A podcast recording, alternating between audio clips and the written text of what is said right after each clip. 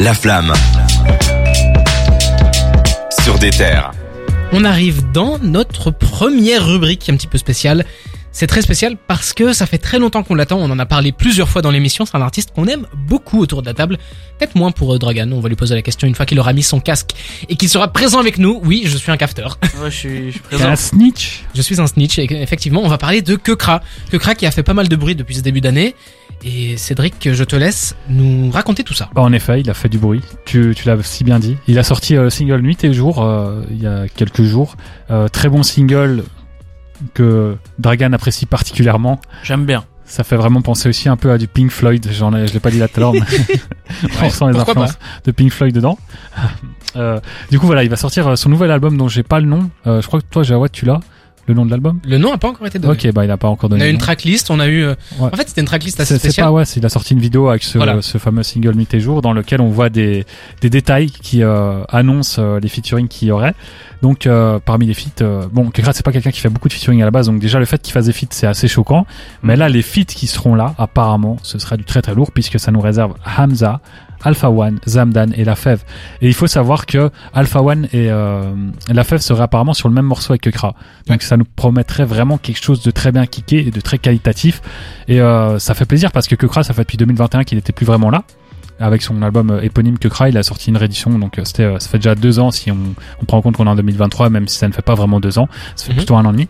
Et il avait sorti quelques singles entre temps, dont euh, un fameux morceau avec euh, d'autres drillers européens. C'était Enfin, Bendo Diaries, mais ouais, il était invité en fait. Ouais, voilà, donc il a Bando. sorti euh, des singles et euh, enfin single en étant invité. Et puis il avait aussi sorti euh, Iverson il y a quelques semaines, qui était Ouais. un morceau de, tr- euh, de, de drill euh, pas très original, c'est du Kukra sur de la drill. Et là, il est revenu avec euh, Nuit et Jour, un morceau beaucoup plus aérien, beaucoup plus euh, lent et euh, c'est très bien réalisé. euh, Enfin, ça, ça colle bien à l'ambiance du clip avec le vaisseau spatial, etc. Donc euh, c'est très prometteur pour la suite et on attend ça fort. On en reparlera pas la semaine prochaine parce que ça sera la semaine prochaine le 27, mais on en reparlera la semaine d'après sans doute pour faire un retour dessus. En tout cas, moi j'attends ça très fort et je sais que Dragan aussi attend ça très fort et il m'a il m'a confié que c'est le meilleur rappeur de l'histoire.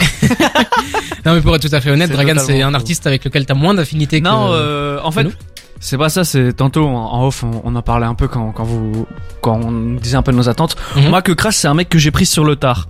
Donc euh, j'ai j'ai dû refaire mes devoirs avec lui, mais euh, voilà j'ai j'ai écouté les, les classiques. euh, 9 milli a, a beaucoup tourné. J'avais adoré C'est bon à l'époque Ouais. que t'avais donné l'année dernière comme album, comme son pour l'été. Je me rappelle. C'est un homme de goût à ma gauche, hein, Bah évidemment. oui, bah oui. Mais euh, non, non, vraiment, euh, j'en attends beaucoup parce que c'est un album, en fait, que Crash j'ai vraiment pris à partir de, euh, je sais plus, c'est c'est quel album où il y avait le, le feat avec euh, Réalité, je crois. Réalité Ouais. avec Ah Niska. Euh, Ouais, où il y avait, 2019, je crois, ouais, où il y avait euh, Aznavour. euh, C'est et ça. tout. Et c'est vraiment à partir de là où moi je me suis pris la claque que aussi CLS. Ouais. C'est la street, c'est la street, remplace pas les sentiments. Ok. Oh là là. Incroyable, on est En fort. plus, en plus, tu viens du 9-2, comment on pourrait pas ne pas t'aimer?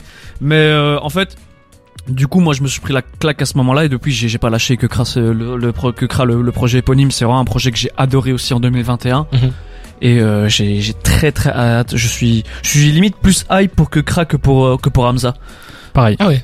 Ouais. Mais c'est Parce intéressant. que, mais... que Kras, c'est c'est plein de surprises tout le temps Ouais. au final. Mais c'est c'est intéressant parce que et je posais la, la question à Cédric parce que je pense pas que tu l'aies déjà dit, mais pour moi c'était aussi un petit peu comme euh, comme pour Dragan. Au départ, Kekra, je trouve que c'est difficile de rentrer dans sa musique. On écoute du Kekra et on se dit ok c'est un petit peu différent. Au début, je faisais même un peu des comparaisons à Joule. Bon, j'étais con à l'époque, Oula. mais pour dire que c'était quelque chose, c'est pour dire que c'était quelque chose d'assez. euh, on avait l'impression qu'il faisait ça un peu vite fait, euh, novateur, oui, mais c'était vite fait. C'était quelque chose de pas super réfléchi et c'était quelque chose qui un peu du fast food. Je sais pas si tu vois ce que je veux dire. Tu sais que là, ce que heureusement qu'on n'est pas une émission Je me populaire. trompe. hein. Heureusement qu'on n'est pas une émission populaire parce que dans son album, euh, je sais plus c'est quoi le nom, avec la cover verte là qu'il a sorti en 2020-2021, au début il mettait un passage où euh, des chroniqueurs, ouais, des chroniqueurs radio le critiquaient. Ah du oui, coup mais- là, ça, il aurait pu mettre cet extrait là quoi. Non mais je, je dis ça pour euh, pour faire un mea culpa parce que vraiment au départ je voyais que Kra un peu comme un ovni, je comprenais pas vraiment ce qu'il faisait comme musique, comme pour Jules, c'est pour ça que je l'ai comparé à Jules.